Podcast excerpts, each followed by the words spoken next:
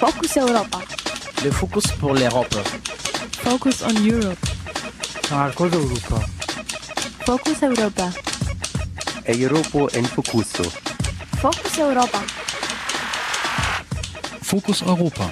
Nachrichten und Themen aus Europa auf Radio Dreieckland.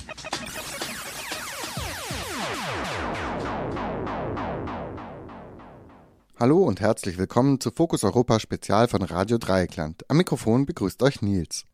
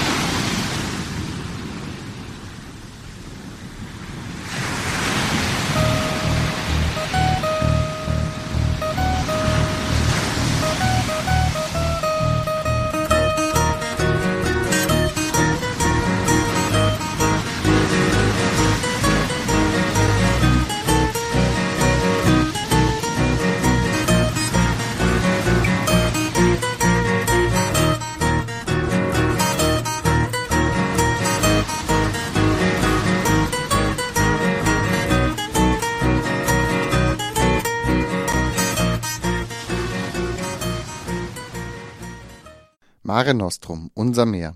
So nannten die antiken Römer das Mittelmeer. Und viel hat sich daran nicht geändert. Mare Nostrum heißt heute eine italienische Militärmission, die afrikanische Flüchtlinge von Europa fernhalten soll. Doch diese ist nur die Spitze des Eisbergs. Die Polizeimission Eurobam, die Grenzschutzagentur Frontex und das Flüchtlingsabwehrprogramm Eurosur, alle sollen das Mittelmeer sauber halten. Es gilt auch, Bilder zu vermeiden, wie sie im Herbst 2013 aus Lampedusa um die Welt gingen die Leichen von geflohenen Afrikanerinnen an den Stränden Südeuropas. Doch die Inflation solcher Meldungen stumpft ab. Bei den Schiffsunglücken vom Herbst gab es noch eine Welle der Betroffenheit. Dass täglich Hunderte die Überfahrt über unser Meer wagen und jährlich Tausende dabei umkommen, ist den Europäerinnen heute kaum präsent. Und es spielt auch kaum eine Rolle in den zahllosen Europadebatten, die im Vorfeld der Europawahlen durch die Medien geistern. Wie Europa das Mittelmeer zur Todesfalle macht, ist das Thema unserer heutigen 53. Ausgabe von Fokus Europa Spezial. Zu Wort kommen werden die Europaabgeordnete Cornelia Ernst sowie ihr wissenschaftlicher Mitarbeiter Lorenz Krämer. Und Karl Keller, ebenfalls Europaabgeordnete und Spitzenkandidatin der Europäischen Grünen. Weitere Infos geben uns heute Hagen Kopp von Kein Mensch ist illegal und unsere bewährten Korrespondenten. Bernhard Schmidt ist freier Journalist und Nordafrika-Experte. Matthias Monroy ist ebenfalls freier Journalist und kennt sich bestens aus in der europäischen Sicherheitsarchitektur. Musikalisch ist die Sendung untermalt vom Lampedusa Blues der Gruppe COR.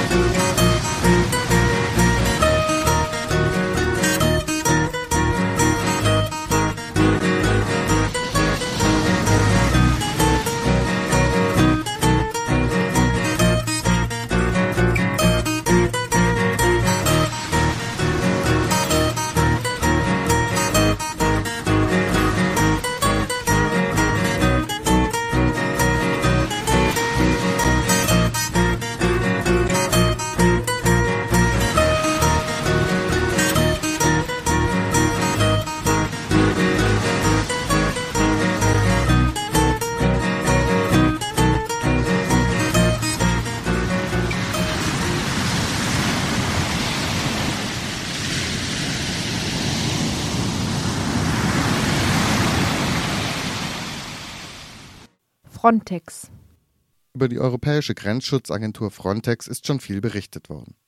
Diese kaum kontrollierte und gut ausgestattete Agentur mit Sitz in Warschau koordiniert die Grenzüberwachung der Mitgliedstaaten der EU. Frontex ist besonders berüchtigt für sogenannte Pushbacks. Hagen Kopp von Pro Asyl beschreibt das am Beispiel der Ägäis. Da erleben wir gerade zunehmend wieder sogenannte Pushbacks, illegale Pushbacks, also Rückschiebungen, die ja eigentlich auch, wenn man den, nur die Flüchtlingskonvention zum Maßstab nimmt, völlig rechtswidrig sind. Also Menschen, die mit Booten kommen, dann wieder zurück aufs offene zu ziehen oder in die türkischen Gewässer zurückzuziehen, sie mit teilweise Schusswaffeneinsatz, also in die Luft, erstmal abzuschrecken. Und das ist also auch alles, was in dem Fall der griechische Grenzschutz zu verantworten hat, aber was mit moderiert wird, unterstützt wird durch Frontex, die da im Dauereinsatz sind mit einem eigenen Boot, mit einem eigenen, mit Hightech ausgerüsteten Auto, das auf dem Land fährt und versucht von Land aus sozusagen Flüchtlingsboote zu sichten, um diese noch rechtzeitig wieder zurückzuschicken. Für das wesentliche Ziel Europas, Flüchtlinge nicht auf europäisches Gebiet gelangen zu lassen, spielt Frontex eine wichtige Rolle, wie auch Lorenz Krämer, wissenschaftlicher Mitarbeiter der linken Europaabgeordneten Cornelia Ernst, bestätigt. Da sind ja mehrere Fälle bekannt geworden, auch in den letzten Jahren schon. Also dass äh, einerseits äh, Boote antriebslos auf dem Mittelmeer rumgetrieben sind, dann äh, wurden die gesehen von Militärschiffen, von zivilen Schiffen. Ähm, die haben die entweder nicht gerettet oder sie haben sie an Bord genommen und direkt nach Libyen zum Beispiel zurückverfrachtet. Das erst neuerdings immer wieder betonte Ziel der Seenotrettung gehört nicht zu den Kernaufgaben. Im Gegenteil. Die immer wieder verschärfte Bewachung der Landgrenzen zwingt nur mehr Flüchtlinge zur gefährlichen Überfahrt. Überall ist Frontex, wie gesagt, beteiligt diese Grenze immer dichter zu machen, es den Menschen immer schwieriger zu machen. Damit heißt es ja immer gefährlicher zu machen, damit auch dazu beizutragen, dass dort verstärkt Menschen sterben. Der gleiche Zusammenhang gilt auch für die Seegrenzen, wie der freie Journalist Bernard Schmidt am Beispiel syrischer Flüchtlinge deutlich macht. Sie setzen sich auf ein Boot in Ägypten, das sozusagen jetzt geografisch betrachtet schräg über das Mittelmeer die Überfahrt wagt. Das heißt, äh, normalerweise haben wir es ja mit relativ geraden Linien zu tun, von Libyen äh, über, in Richtung Malta oder von Tunesien in Richtung äh, italienische Inseln, ist es eine gerade Süd-Nord-Überfahrt. Im Falle von syrischen Flüchtlingen ist es ja eine schräge Überfahrt von Südosten nach Nordwesten in Richtung Italien. Das ist schon eine sehr gefährliche Überfahrt aufgrund der Länge der Seewege, aber das ist ja, was Menschen real tun. Gerade am Beispiel Syrien wird auch deutlich, dass die Menschen, die fliehen, oft gar keine Wahl haben. Es ist ja heute schon so, dass Menschen, die Boote nehmen, wissen, dass sie sich in Gefahr begeben. Aber es gibt ja Menschen, die wirklich unnackte Lebensgefahr dahinter steckt und die gar nicht die Wahl haben. Wenn jemand aus Syrien kommt, dann ähm, muss man sich nicht fragen, warum die Menschen auswandern, sondern äh, bei denen ist es eine Frage von Leben und Tod und zwar buchstäblich.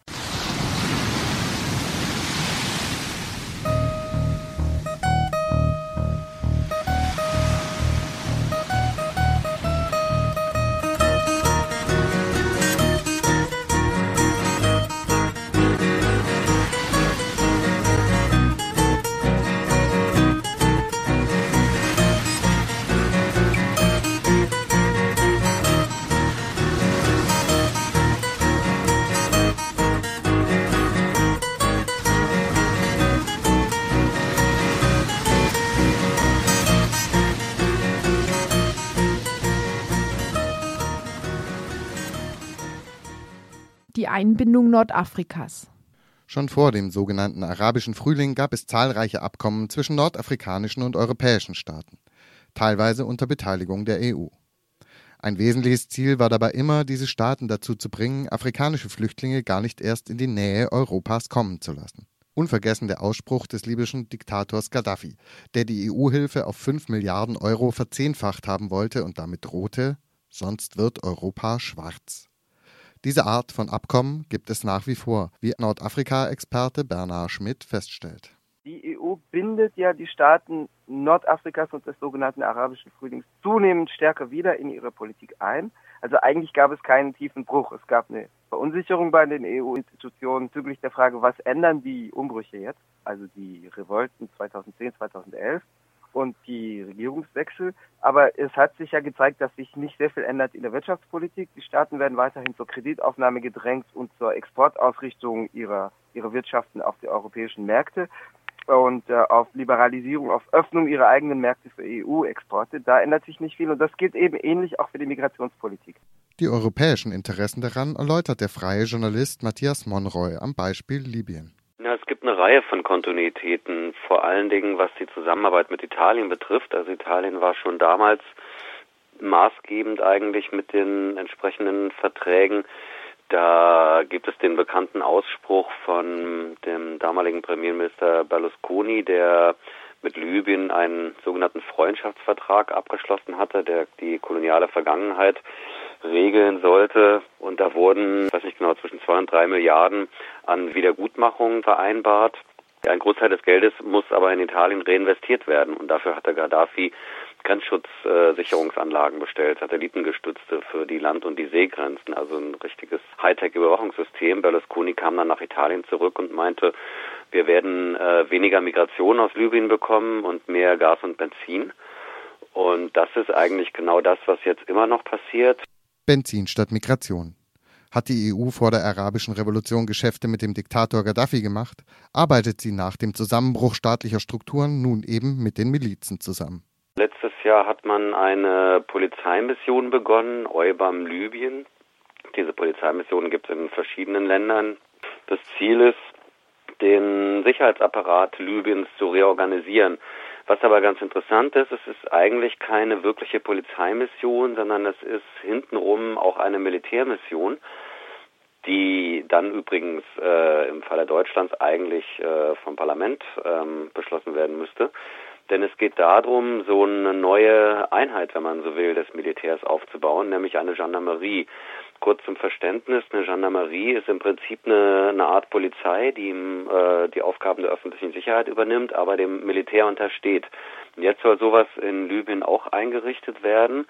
Und man hat sich ausgedacht, dass das doch total prima wäre, die ganzen Rebellen, die ganzen Milizen dadurch an den Staat zu binden. Also vorgesehen ist wirklich viele tausend frühere Milizionäre jetzt zu Angehörigen dieser Gendarmerie zu machen. Und die Gendarmerie wird in der Öffentlichkeit verkauft, also auch die EU-Mission wird in der Öffentlichkeit verkauft als Mission zur Grenzsicherung. Dabei geht die Abwehr von Migration mit anderen Interessen der EU oft Hand in Hand. Interessant ist, dass, wenn man sich die Papiere genauer durchliest, die Miliz keineswegs lediglich zur Grenzsicherung da sein soll, wie das die EU behauptet, sondern auch zur Sicherung kritischer Infrastrukturen. Und kritische Infrastrukturen, damit wird gewöhnlich Verkehr, Transport, Energie bezeichnet.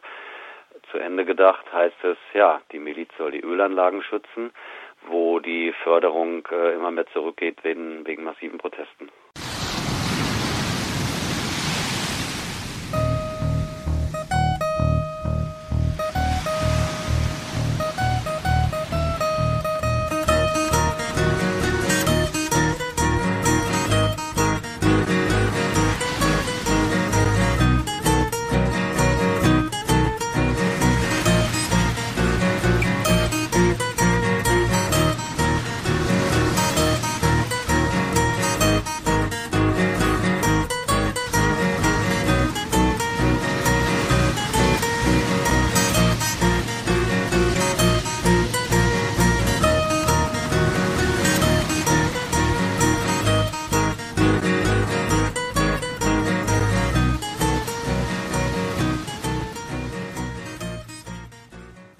Eurosur.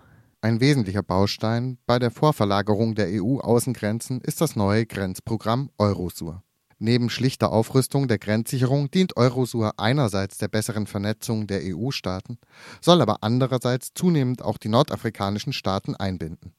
Hagen Kopp von Pro Asyl beschreibt Eurosur folgendermaßen. Das große Projekt, das Frontex ja maßgeblich mitbetreibt, nennt Eurosur, mhm. European Surveillance, also Überwachungssystem, eine sozusagen vernetzte Koordinierung, Anpassung, Harmonisierung der ganzen Grenzüberwachungsregime an den ganzen Außengrenzen, das sozusagen mit extreme Hochtechnologie, militarisierte Technologie mit Drohnen, mit Satelliten sozusagen mhm. dort die ganzen Grenzen zu scannen und darüber auch wiederum Nachbarstaaten, die Regierung der Nachbarstaaten an diesen Projekten zu beteiligen und neuen Fuß sozusagen reinzubekommen, um das zu schaffen, nämlich einen neuen Ring von Watchdog-Regimes, sagen wir also Wachhundregierungen dort zu installieren. Ähnlich definiert es auch die grüne Europaabgeordnete Ska Keller. Eurosur ist ganz klar ein Baustein in der Abschottungspolitik der Europäischen Union.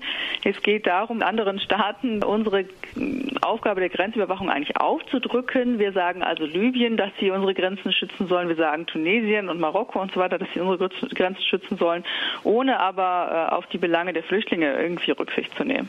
Der Journalist Matthias Monroy sieht in der Zusammenarbeit mit Libyen so etwas wie ein Pilotprojekt für die Zusammenarbeit mittels Eurosur. Frontex, die Grenzschutzagentur in Warschau, wird dann so quasi die Zentrale dieses Systems werden und kriegt dann von allen Außengrenzen Meldungen, was da gerade passiert und kann diese Meldungen dann an die äh, betroffenen oder ebenfalls betroffenen Polizeien weiterleiten. Also im Prinzip so eine Art neues Meldesystem. Und über Umwege soll an dieses System jetzt auch Libyen angeschlossen werden und das gab es noch nie. Also dass ein Staat, das hat Libyen tatsächlich gemacht vor zwei Jahren, freiwillig gesagt hat, hey Leute, lasst mich doch mitmachen bei eurem tollen Grenzüberwachungssystem. Das passiert eben, wie gesagt, so ein bisschen unter dem Radar. Das bedeutet, dass Libyen nicht offiziell bei Eurosur mitmacht, aber Libyen wird bei einem Mittelmeerüberwachungsnetzwerk äh, mitmachen. Und dieses Untersystem wird in das große Eurosur integriert. Und da wird Libyen mit zwei Kontrollzentren mitmachen, die auch gerade aufgebaut werden, also eins in Tripolis, eins in Benghazi und wird angeschlossen werden an die EU-Migrationsabwehr, also ganz technisch auch und wird dann auch Verbindungsbeamte in Kontrollzentren in Italien oder Malta entsenden. Also wo man eigentlich ganz klar sieht, welchen Zweck auch diese ganze Geschichte verfolgt. Also es ist ein ganz klarer Deal. Europa hält sich die Flüchtlinge vom Leib, ähm, die dann möglichst noch in libyschen Hoheitsgewässern abgefangen werden, damit man die nicht äh, umständlich zurückschieben muss oder erstmal hier in eigenen Knisten unterbringen muss, sondern äh, dass das Ganze in der Verantwortung der libyschen Behörden passiert.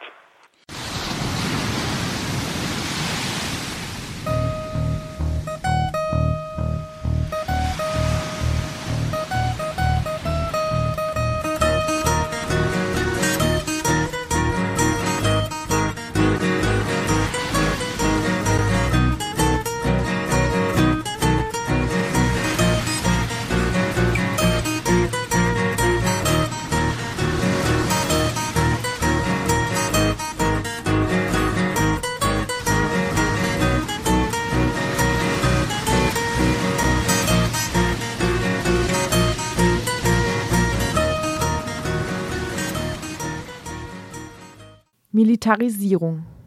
Große Probleme erfordern gewichtige Maßnahmen. Zur Abwehr von Flüchtlingen scheint der EU fast jedes Mittel recht. Das Grenzüberwachungssystem Eurosur sieht zum Beispiel den Einsatz von Drohnen und Satelliten vor.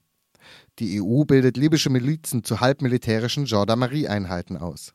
Und in der italienischen Grenzsicherungsmission Mare Nostrum ist bereits Militär im Einsatz. Grundsätzlich gilt jedoch noch die Einschätzung, dass die Migrationskontrolle eine polizeiliche und keine militärische Aufgabe sein sollte. Wie diese Haltung zunehmend aufgeweicht wird, beschreibt uns der Experte für europäische Sicherheitsarchitektur Matthias Monroy. Nachdem Italien diese Operation Mare Nostrum gestartet hatte, hat plötzlich der Europäische Auswärtige Dienst, das ist quasi der militärische, die militärische Abteilung der Europäischen Union, ein Diskussionspapier rausgegeben, wo man vorschlägt, dass doch auch die Europäische Union militärische Kapazitäten bereitstellen könnte, um die Flüchtlingsabwehr quasi zu befördern. Gemeint ist, dass viele Mitgliedstaaten, aber auch die NATO, da wird extra darauf Bezug genommen, ja Kapazitäten ohnehin immer im Mittelmeer rumfahren hätte, also militärische Kapazitäten, Schiffe oder auch Aufklärungsflugzeuge also die NATO hat so einen ständigen Verband im Mittelmeer stationiert. Das ist, glaube ich, äh, sind immer so fünf, sechs, sieben Schiffe, die da äh, stets patrouillieren. Und da die ja sowieso dort unterwegs sein, könnten die doch auch genutzt werden, um Flüchtlinge aufzuspüren. Äh, das ist im Moment noch nicht entschieden. Ich würde mal sagen, das war eher so eine politische Willensbekundung, aber eine sehr, sehr weitgehende die zum Beispiel auch erwogen hat, wie die Öffentlichkeit darauf reagieren könnte. Man hat dann gesagt, na ja, man muss natürlich aufpassen, wie man das nach, äh, nach außen hin darstellt, weil die Medien könnten das dann wieder so aufmachen, äh, von wegen Europäische Union setzt Militär gegen Flüchtlinge ein, da muss man natürlich gegenarbeiten. Wir haben dann mal bei der Bundesregierung nachgefragt, wie die diesen Vorschlag denn findet. Sie hat gesagt, na ja, hm, hm, hm, äh, grundsätzlich kann man das schon machen.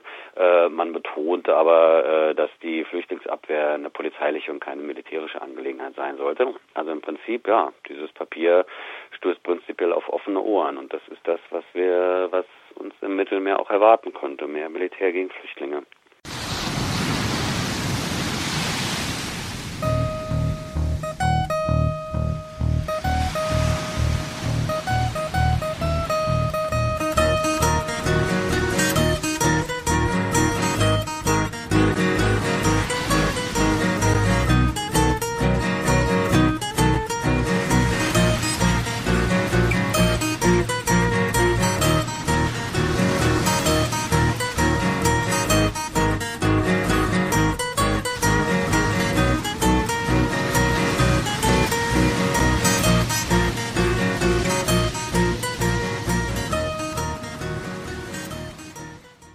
Nadelstiche.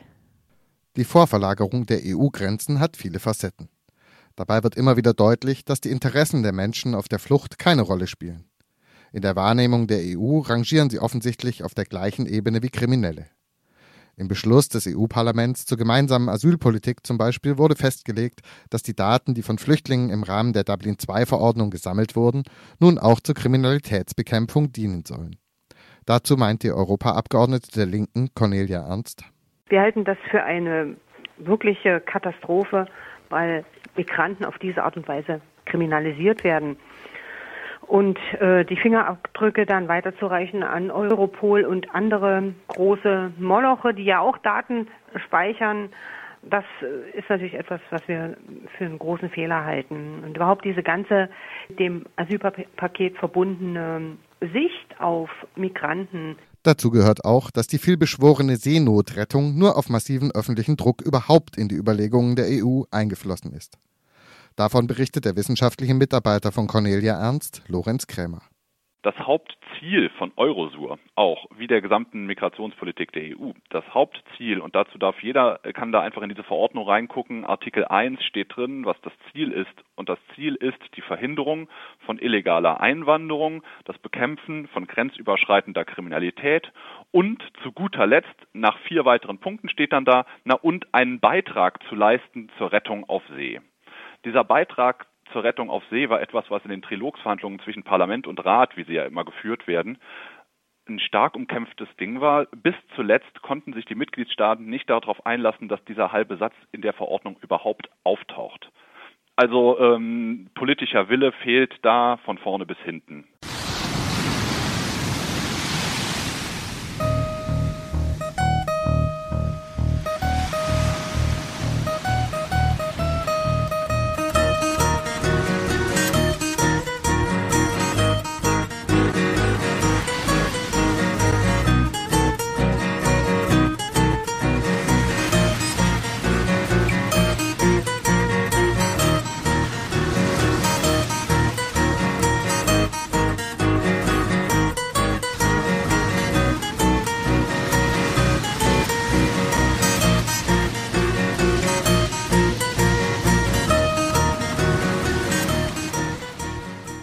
Und wenn sie trotzdem kommen? So heftig sich die EU dagegen wehrt. Solange die Zustände sind, wie sie sind, werden sich immer Menschen aus anderen Teilen der Welt auf den Weg nach Europa machen. Und immer werden es auch welche schaffen. Im Zuge der Zusammenarbeit mit den Nachbarländern, um unerwünschte Migration zu verhindern, geht es immer auch darum zu sehen, wie diese im Zweifel wieder rückgängig zu machen ist. Sprich, Menschen ohne großen Aufwand wieder abzuschieben. Der Journalist Bernhard Schmidt beschreibt die Taktik der EU.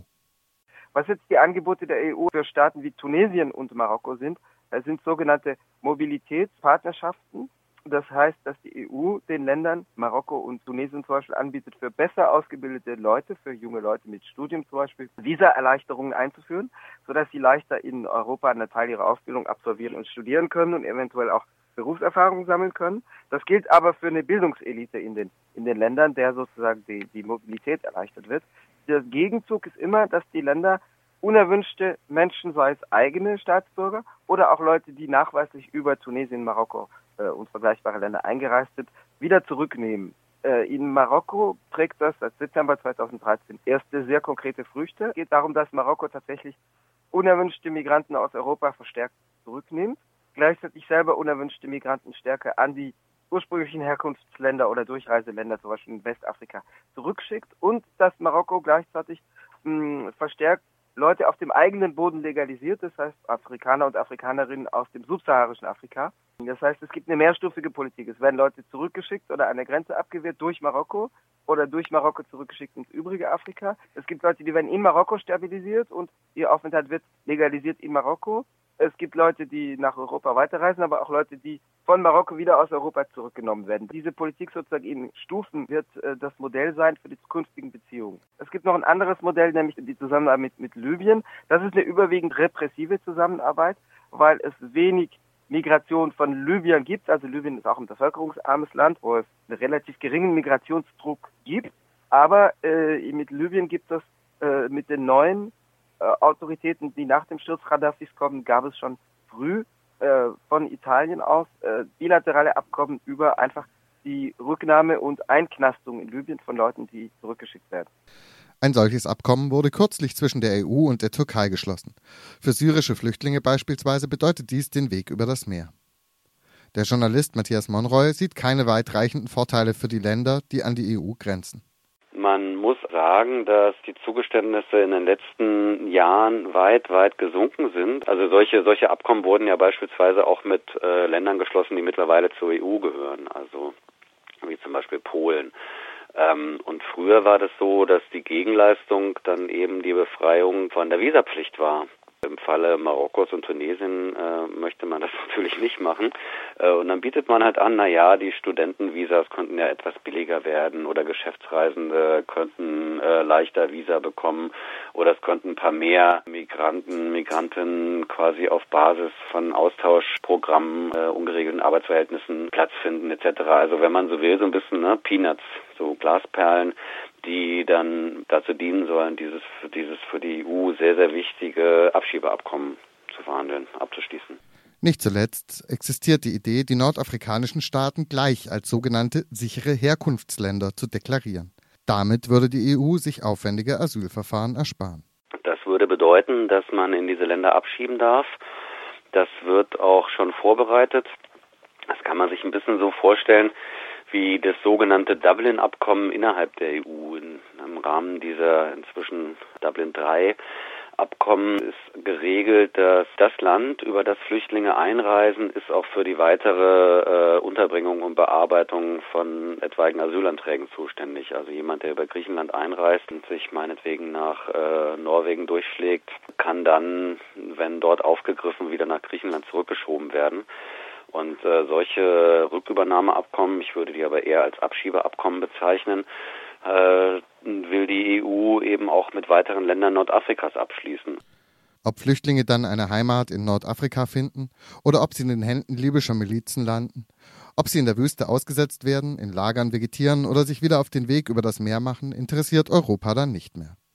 Auch Lorenz Krämer, wissenschaftlicher Mitarbeiter im Europaparlament, bestätigt das.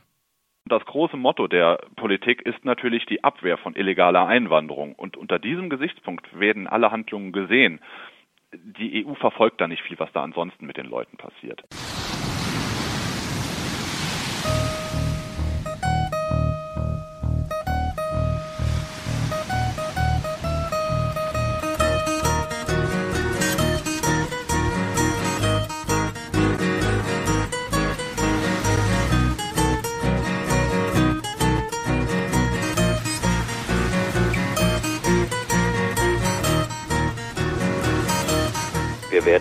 Weniger Migration aus Libyen bekommen und mehr Gas und Benzin.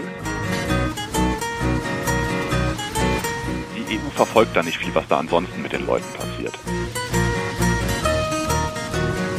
Ohne aber auf die Belange der Flüchtlinge irgendwie Rücksicht zu nehmen. Dass doch auch die Europäische Union militärische Kapazitäten bereitstellen konnte die ganzen jahrelangen Kritiken von NGOs, Menschenrechtsorganisationen und dergleichen und von Migranten sind weggewischt worden.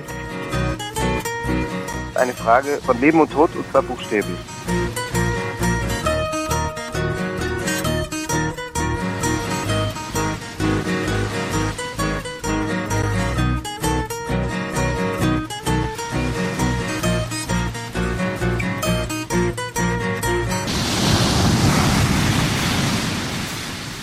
Das war das Fokus Europa Spezial von Radio Dreieckland vom 16. Mai 2014. Verantwortlich für die Sendung war Nils und der sagt Tschüss.